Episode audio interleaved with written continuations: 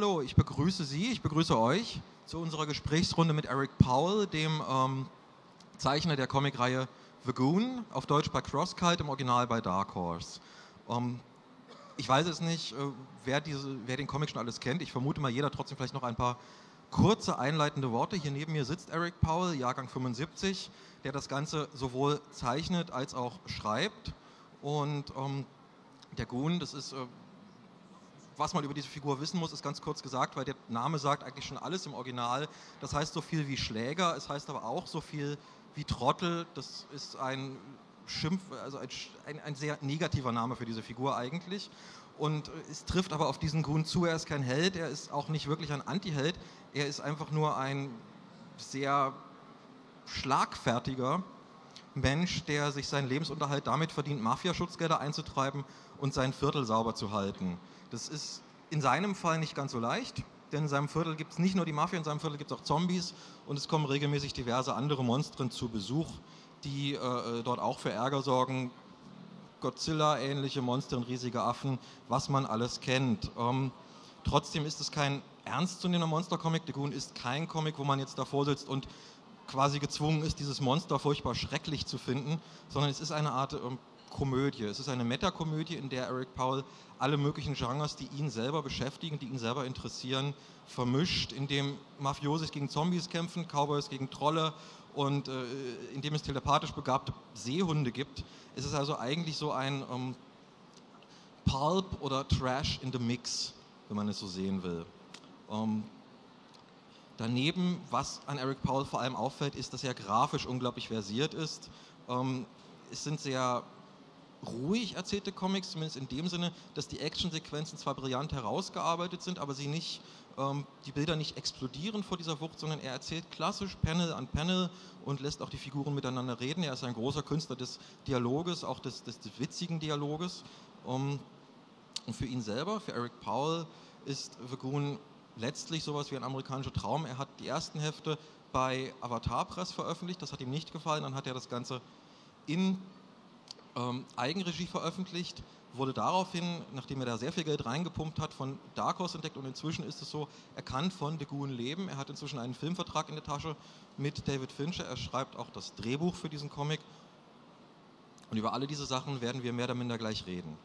Ähm, eine kurze Anmerkung von mir. Wir werden dieses Gespräch auf Englisch führen. Es wird keine Übersetzung der Fragen und der Antworten geben. Ähm, was als Service angeboten ist, wenn Fragen aus dem Publikum sind, dann ist das gerne gesehen. Und wenn jetzt irgendjemand meint, er kann nicht gut genug Englisch, dann die Frage auf Deutsch stellen und ich übersetze das dann an Eric Powell. Um, ähm, das nur als Vorbemerkung. Gut, und um, ähm, yeah, I welcome Eric Powell. Hi, nice to be here. Fresh from the United States, or not so fresh? Not so fresh. I mean, a you're little, just a little spoiled right now. yeah, you're, you're really tired. You, you Yeah. did a lot of interviews the last days, I've heard. Uh, yeah, we've done quite a few. It's been uh, fun. Uh, went to uh, uh, Nuremberg yesterday Yeah. and had a shop signing and uh, a few interviews. Got to see a little bit of Germany. It's fun. I haven't been here before, so uh, It's, uh, it's interesting. I mean, I'm the interviewer. Do you feel famous? no. no, no one knows where, who I am when I, back home. So uh, it's fun to kind of uh, come to conventions and festivals like this, and, uh, and and people you know ask me to sign their books. Um, but then I go back home, and uh, there, there aren't a lot of comic readers uh, where I live, so uh, they don't really care who I am. Where do you live? I live in uh, Tennessee, just outside of Nashville. So you're Uh, sort of redneck? a little bit, I guess. So, yeah. So you're just living on a what? What on a farm or on a farmhouse? Or? uh, not really. It's uh, it's out in the country, but it's not uh, not really a farm. So, but you're a rural guy. yeah, I, I, that's where I grew up. Uh, small town, out in the uh, the country. And so you're now here in, in, in big Frankfurt and uh, Yeah. overwhelmed by, by the people. It's it's fascinating. The f- your first German edition has been uh, published a year ago, Mm. and now you're uh, almost famous. I might say you're doing lots of interviews. you're here as a special guest. Um, are you surprised by it? Uh, I've been I've been surprised by the success of the books from the beginning. Um, this was something that I really uh, just did for for myself. Um, I just wanted to uh, uh, create something where I could draw all the things I like, uh, monsters and uh, kind of film noir, uh, big tough guys, um, and never really thought that it would uh, it would go anywhere. So um, I'm very surprised by the success it's had in the U.S. and very surprised and, and thrilled that uh, uh, there are now uh, German editions. There is one famous monster in um, US comics which I think I miss. It's the Nazi.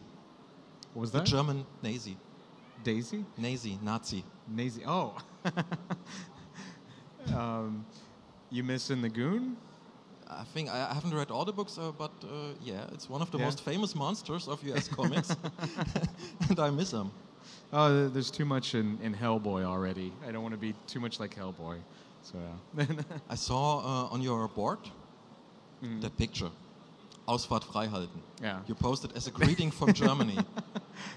I mean, Yeah. is that how you see Germany as a, a Oh no, it's uh, I, I I'll be polite and not uh, describe the, the the wordplay in English on that, but I thought my my uh, fans on the message board would uh, would uh, find that amusing.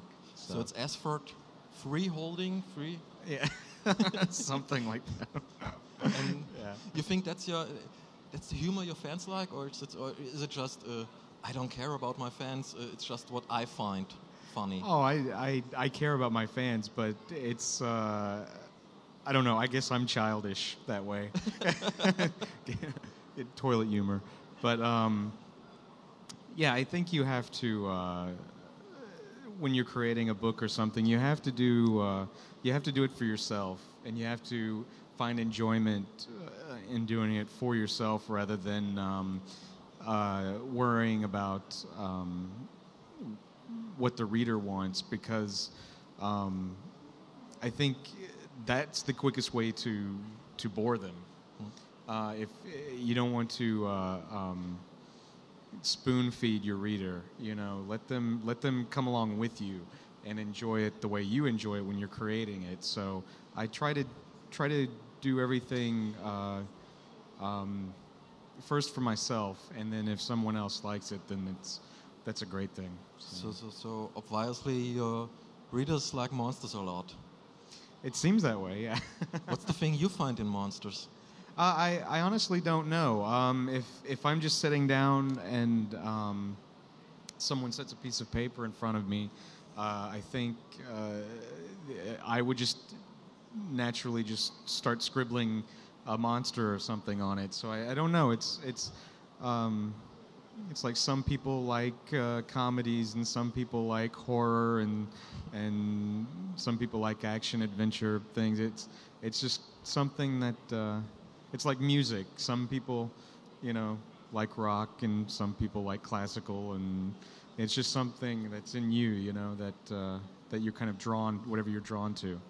But there's that um, strong tendency in US comics on just doing stories where some people beat some monsters. There's Yeah. Hellboy. we have we have those those go- gorilla comics Yeah. by DC and such things. That's that's strange. I I, I think it's fun to draw. That's why I that's uh, is it fun? Is It's it fun.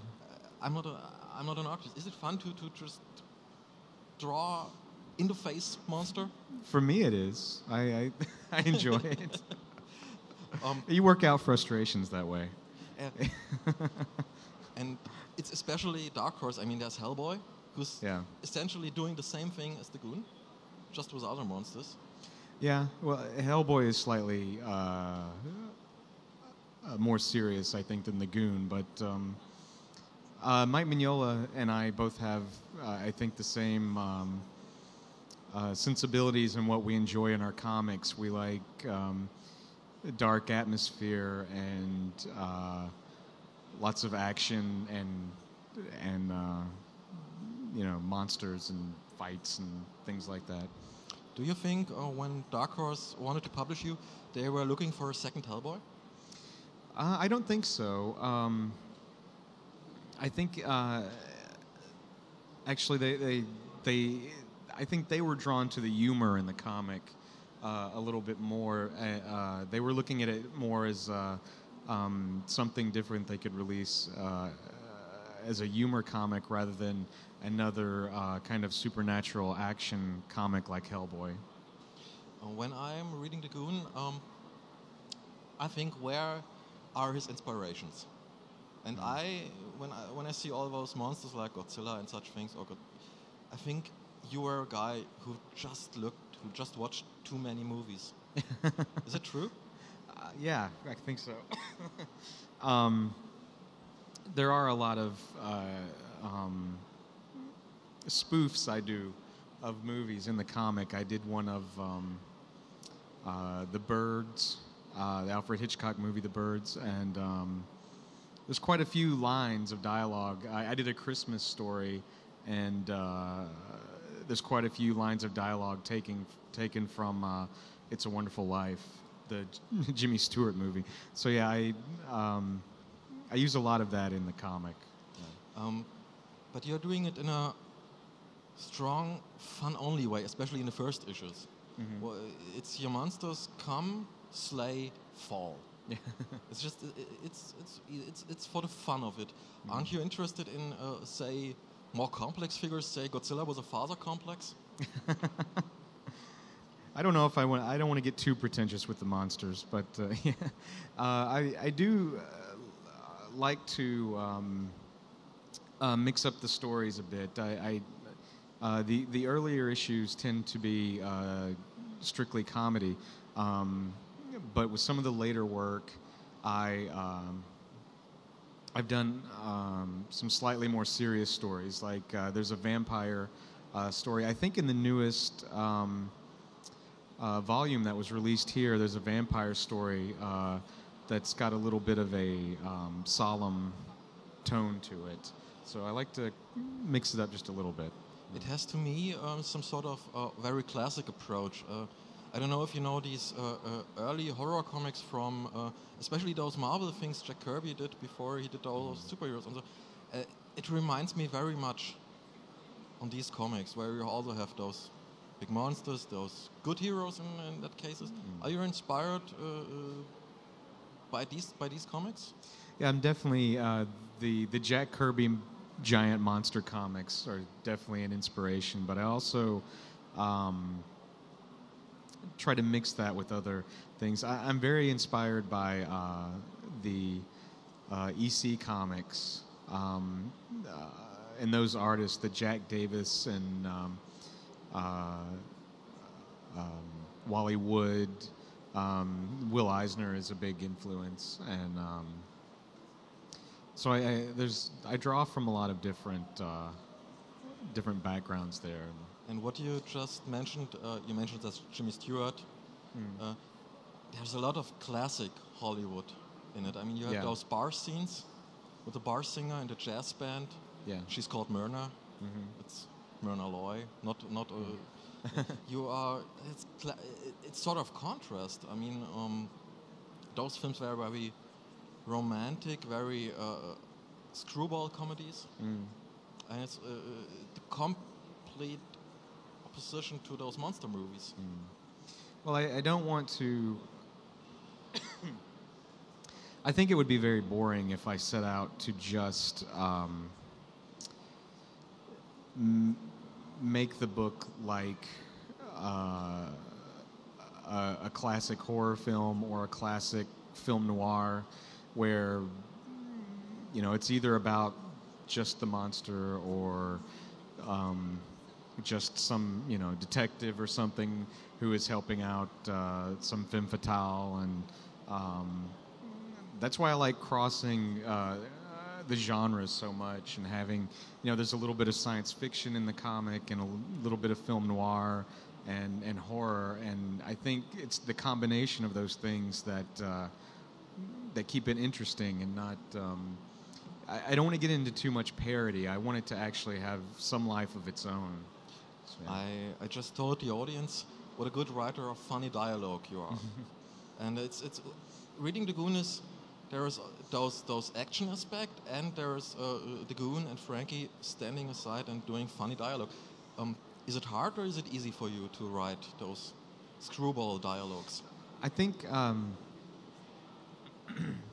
the dialogue is one of the stronger uh, things about the the book, um, and it's one of the things I enjoy doing the most. Uh, because once you, I, I've worked with these characters so long that uh, really I just drop them in a situation, and then I can uh, just imagine what they would say to one another because they're al- it's almost like friends. Like if, if you had a friend and and uh, something strange happened to you, you, and you automatically think, oh, I know what he would have done in this you know situation, or he would have said there.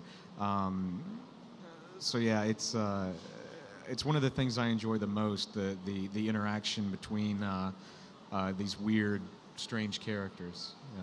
Yeah. Um, what I find interesting, or what I what I find hard to imagine, is that you're a completely autodidact. You've you've learned all you've learned the drawing all by yourself. You Yeah. it's, you worked in a Yeah. tattoo parlor. And a tattoo shop? Oh no, I uh, I did some design work um, for a tattoo artist uh, once. I actually, uh, before I was doing comics, I painted uh, painted motorcycle helmets. I worked in an art store. Uh, I did any kind of um, freelance art that I could to uh, to make a living um, and uh, keep uh, so I could keep uh, t- attempting to establish myself in the comic book industry. Um, but yeah, I, I didn't go to school. I, uh, for the most part, I would just uh, look at art books and look at someone's technique and their style and uh, study it and and practice enough and, and try to figure out how they did it until I developed uh, my own. Yeah. designing tattoos uh, seems to me uh, like one of the most boring things an artist can do. There's a lot of skulls, half-naked woman. It's not that you as an artist. I mean, you did it just for the money, right? I'm sorry. You did all those tattoos for the money, or were you really? Oh yeah, no, I- they were for the money. I, uh, you know, um, did anything I could do to, to just get by, you know, and uh, any type of freelance work. I, I did uh, some T-shirt designs and, um, you know, any any little thing I could do to keep drawing and and uh, in order to make a living. And your, your first comic job was a monster comic too, uh, uh, if I'm not wrong. Yes, it was. It was. Uh, it was about a. I I don't remember this the exact story, but something about uh, some giant monster from from another planet or something. Was it Yeah. by accident, or, or, or did you say, "Yeah, I want to draw this"? Uh, it, again, it's just that thing of just. Uh, that's what I enjoy drawing, or the giant, Yeah. you know, monsters and horror comics and things. in the modern comic scene in the US, it's, it's really hard to break in, and you, you just have the way of doing a strip mostly, or, or doing superheroes. Um, yeah, the, the U.S. market is, is really dominated by um, by the superhero comics from Marvel and DC. Um, I, I had done a little bit of work for them. Uh, I had done some inking work for uh, for Marvel on a few books, uh, but really uh, I was doing the majority of, of my work for um, uh, Dark Horse Comics. Um, I was doing uh, some work on their, their Buffy the Vampire Slayer comics. And I wasn't very good at it because I'm not as good at drawing really attractive, you know, the supermodel people. But Were you avoiding um, being a supermodel art, a superhero artist, or was it, uh, were you, did it just not come to it, or were you especially avoiding it? Uh, I try. I attempted to get work uh, for those companies, but I think uh, they didn't like my style for that type of work because I had this this kind of um, uh, uh, you know EC Comics kind of uh, Bernie Wrightson kind of style, and uh, it wasn't appealing to them on the uh, the superhero comics. I guess they they wanted more of the um, kind of uh, uh, slick very um, almost an aseptic kind of artwork on those books. So I had a hard, really hard time finding work there. And now they keep asking you, right? they ask me, yeah, every once in a while they'll ask me to do a project. Uh, for the most part, I, unless I feel it's something I, I would be very good at, I usually uh, turn them down just because I'm so uh, busy uh, working on the Goon. well, looking at your, especially at your early artwork, I sense a lot of Jeff Smith in it, the artist of uh, Bone, Oh yeah, I'm especially in the monsters. Yeah, yeah, I'm a I'm a big fan of his his work, and he he has been a huge inspiration to me. Uh, um, just working in the industry and being an artist, not just uh, with the art, because he is one of the guys. Um, he's probably the biggest uh, uh, U.S. creator not doing uh, a superhero comic. And I always looked up to him, and, and he's always been an inspiration to me. Um, and, and showed me that you can be successful uh, in comics without having to do a superhero comic. It's fascinating because uh, uh, you had almost the same career as him. You were both those indie self-publishing guys Yeah. who went famous and, and, and, and got a lot of money by it. Is self-publishing and is indie the way for American artists? Is it what you say it's the best you can do? Uh, it depends. It's it's a huge financial risk uh, to self-publish a book because you you have to put so much money into it for um, the printing and the um, advertising and marketing and everything that if your book doesn't sell well, you've you've lost you know uh, quite a bit of money. So for someone to self-publish, um, it's very difficult for those reasons. Uh, I would actually tell anyone to, if they wanted to put out a book, to try to find a publisher first, um, because you could you could go broke trying to do that. Robert Kirkman, the author of Walking Dead, said last year famously uh, to many of his colleagues, stop doing work for Marvel or DC, stop doing company work, do your own thing. You will be a lot uh, luckier. I would agree with that. Um, no matter how many people, no matter how many people read a Spider-Man comic or know who Spider-Man is, if you're just a work-for-hire artist, at the end of the day, Marvel can just throw you off of that comic, and then you're just the person who drew Spider-Man for ten issues, Yeah. you know, and that's the, your only reward. Um, whereas if you create your own material and your own characters, it's yours, you know, and uh, no one can no one can fire you from it. No one can uh, replace you. Um, and uh, personally, I, I think it's it's just much more uh, satisfying.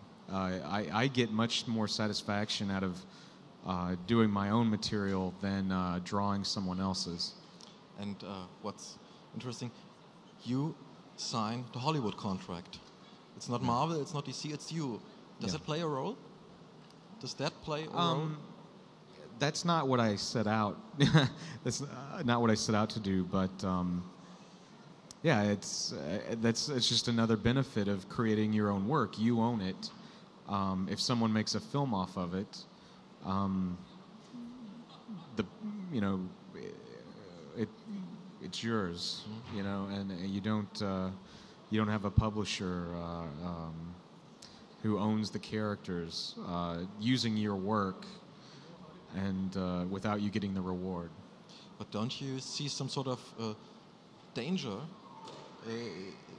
in people who say, okay, I do my own uh, uh, uh, stuff, I do my indie stuff, and I just do it for the Hollywood contract?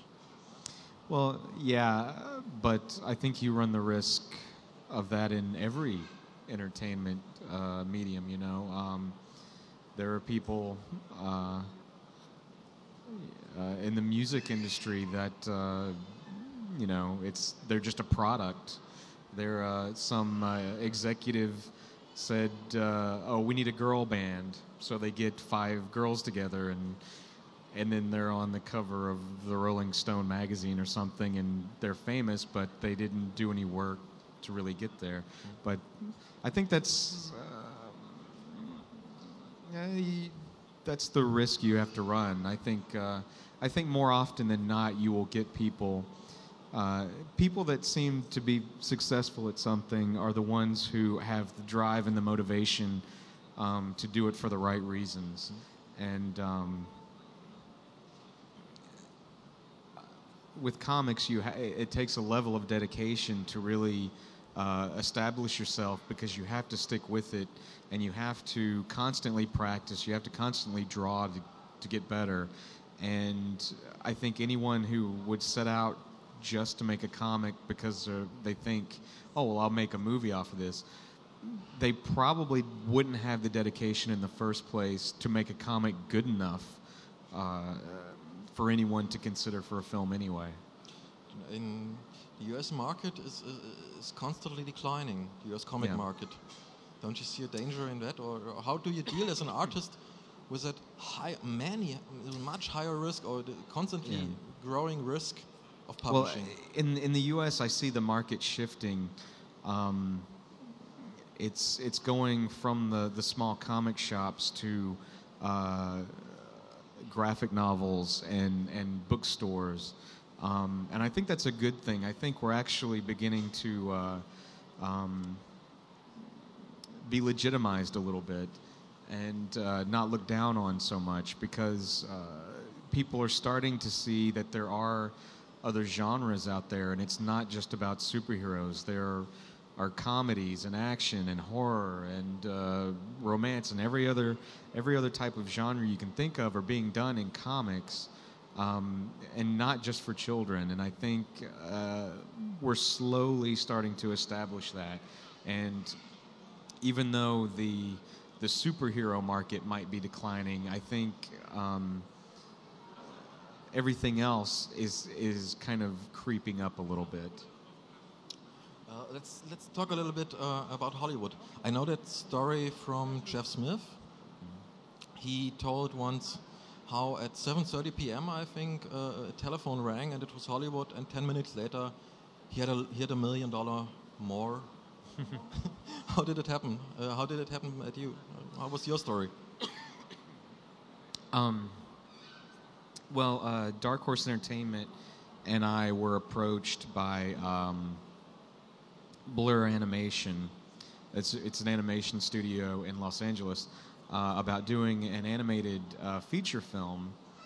And I liked the idea, but I was a little worried uh, about how um, a U.S. audience would uh, feel about um, an animated film that wasn't geared towards uh, children, because for the most part, those type uh, those types of films aren't very successful.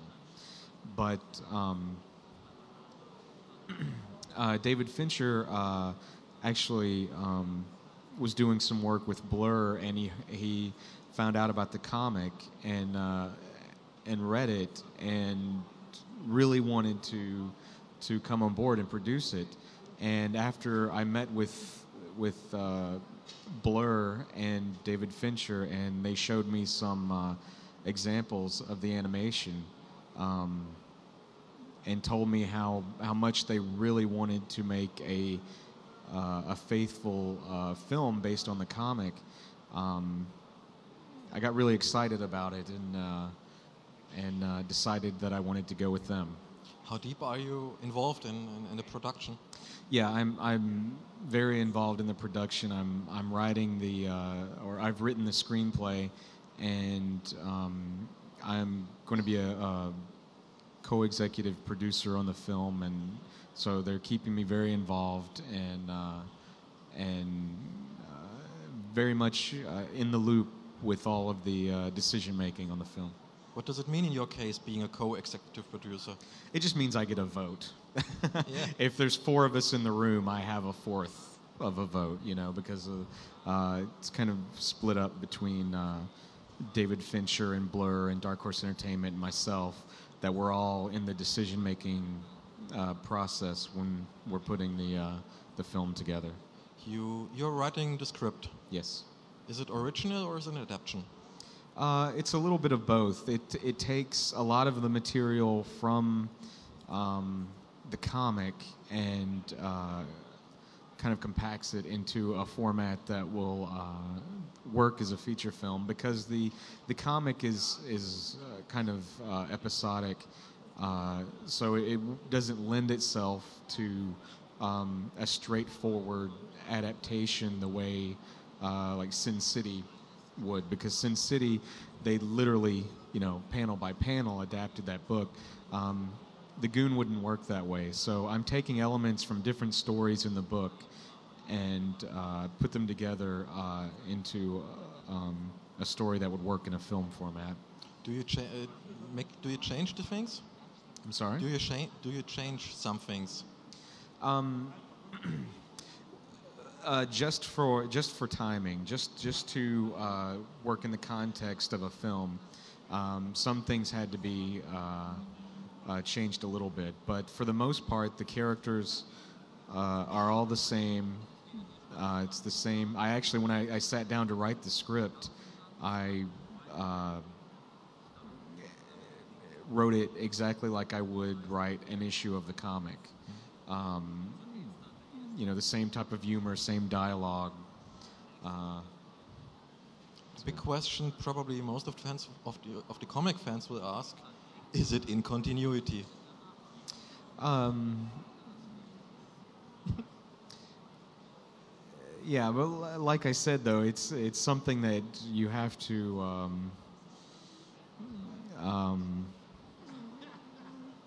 change a little bit to make it work, you know, because film and and and, and uh, comics are a different medium, and you have to work within the time frame of a you know like a 90 minute film or so.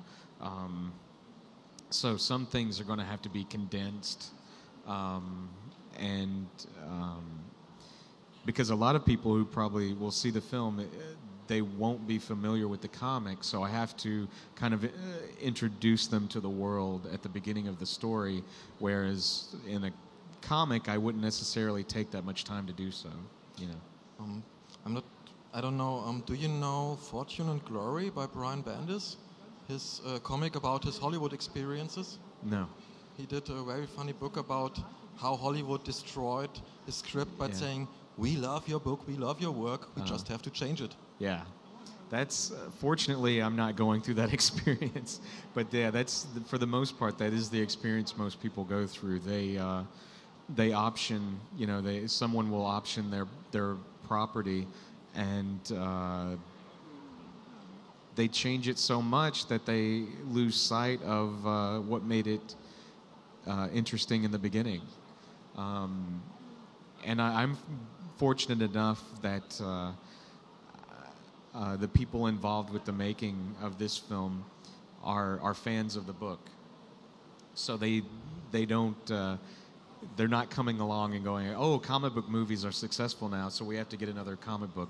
Um, they uh, want to make the comic just because they were fans, and um, uh, I've personally walked through uh, Blur's studio and and saw some of the animators with uh, some you know little goon merchandise and, and stuff up. So um, I, am excited to be working with that group of people that that like the book so much. But um, are you in a position to prevent major changes if, if, if they come along? That, that's David Fincher's job. He's so, he has the power. I don't. So, so you, you, you totally trust him. Yes. Yes and just go on with your comic book work. Yeah. Is there might there be a point? I mean, you've done about 40 issues, about 1,000 pages of the Goon. Mm. Might there be a point uh, when you say, okay, enough is enough? I think I will.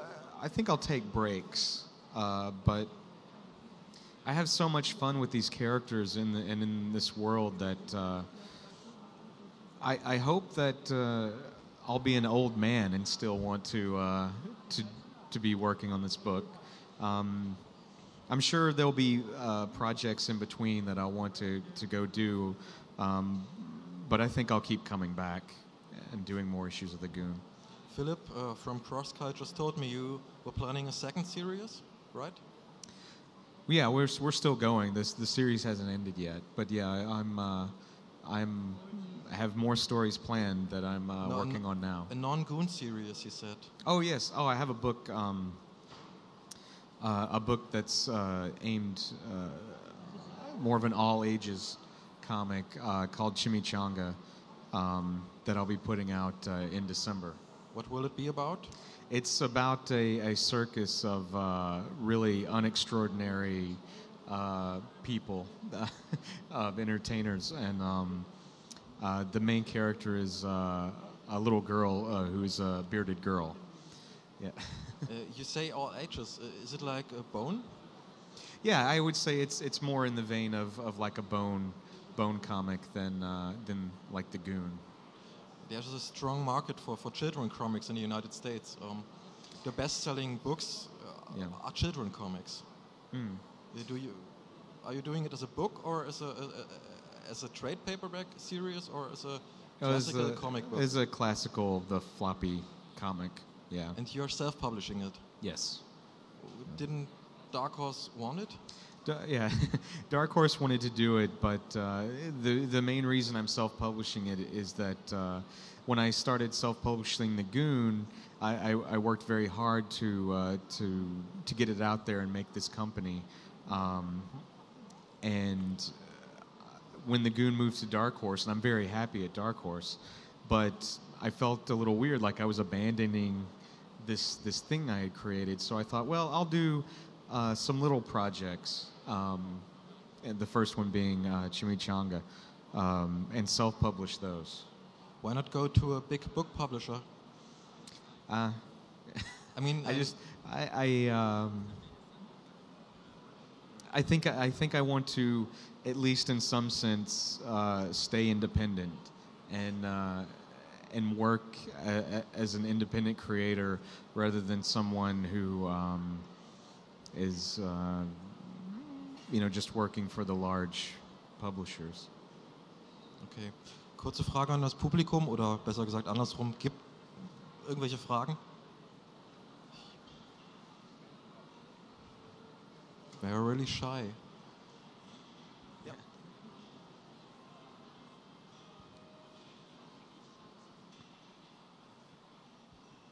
I really enjoyed the Goon, um, especially the one with the Hellboy in it. Thank you. Uh, Thank you. Can, I expect it somewhere, uh, sometimes in the future, probably? I'm sorry. Can I expect it some, sometimes in the future? Your collaboration with Mike Mignola, perhaps? Uh, I, I wouldn't I wouldn't say no. Um, we've talked about it. Uh, we both have to find the time though.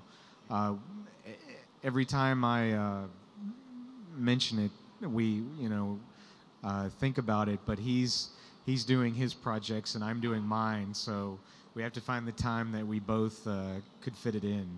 So. Thank you. Andere Fragen, wo ich schon mal hier stehe? Gehe ich halt wieder. So, um, if there are no other questions, last chance. I tell to free. No? No, I just say uh, thanks to Eric Powell for uh, doing his uh, 50 seconds interview this day. Thank you for having me. Really appreciate it. Have a nice day. Thank you. Bin